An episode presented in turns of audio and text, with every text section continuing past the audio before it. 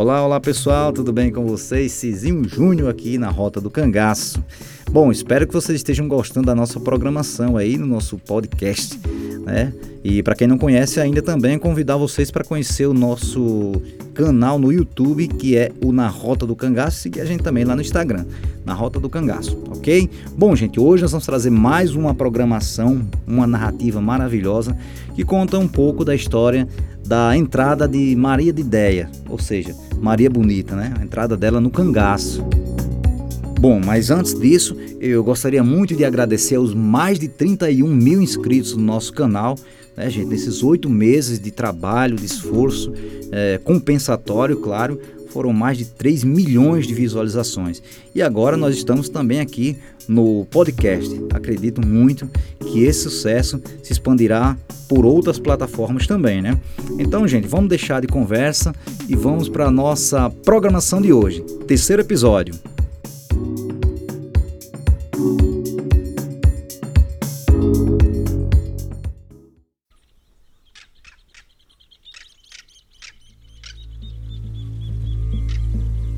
Já no início de 1929, Lampião acoitara-se na fazenda do Caiçara, de propriedade de José Gomes de Oliveira, marido de Dona Maria Joaquina Conceição Oliveira, a Dona Dea.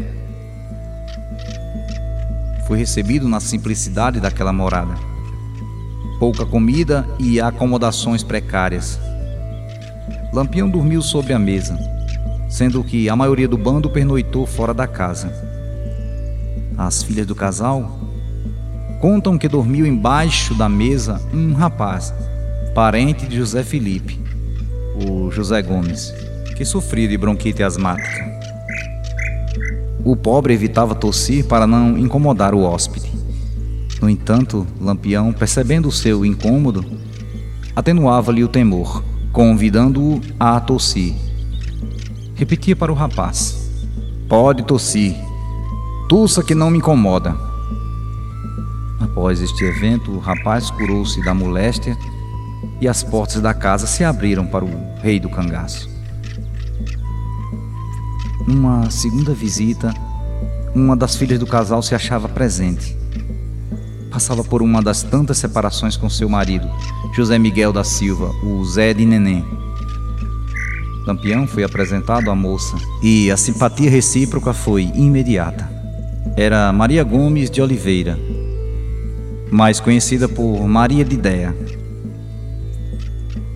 Maria de Ideia nascera a 8 de março de 1911 e tinha 18 anos quando se deu este encontro. Era uma morena de cabelos pretos, estatura mediana e, segundo suas irmãs, tinha os olhos azuis. Conversaram muito e, antes de se despedir, Lampião entregou-lhe uns lenços de seda para que ela abordasse, ficando acertado que viria buscá-la em duas semanas. O retorno levou mais que duas semanas, mas este foi o marco do início de um namoro. O bando passou a frequentar aquela fazenda com mais assiduidade. E as volantes que vinham em seu encalço também. Não era exatamente uma visita de cortesia que as volantes faziam. Chegavam, como era de regra, batendo e humilhando a família.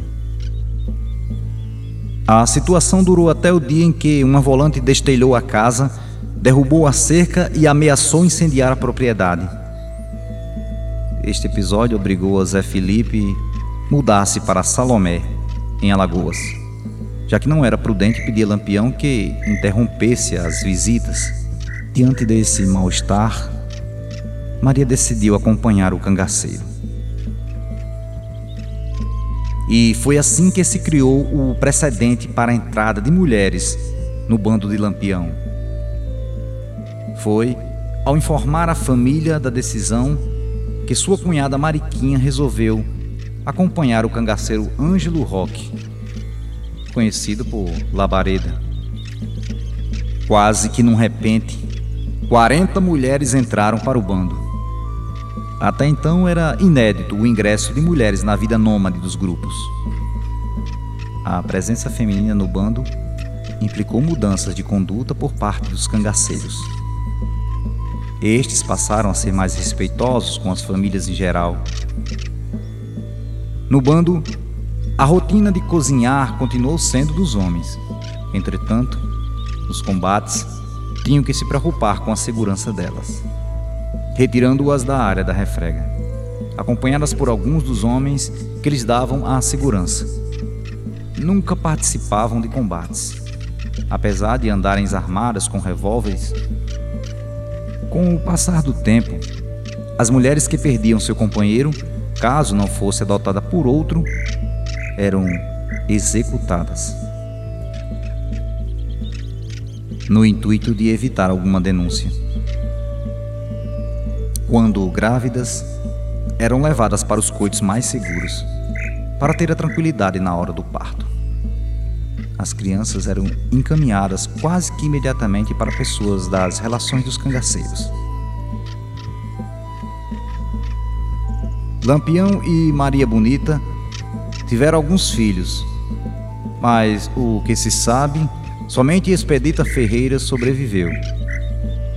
Nascida no dia 13 de setembro de 1932, fora criada pelo vaqueiro Severo e sua mulher, Dona Aurora na fazenda Exu, em Porto da Folha, no estado de Sergipe.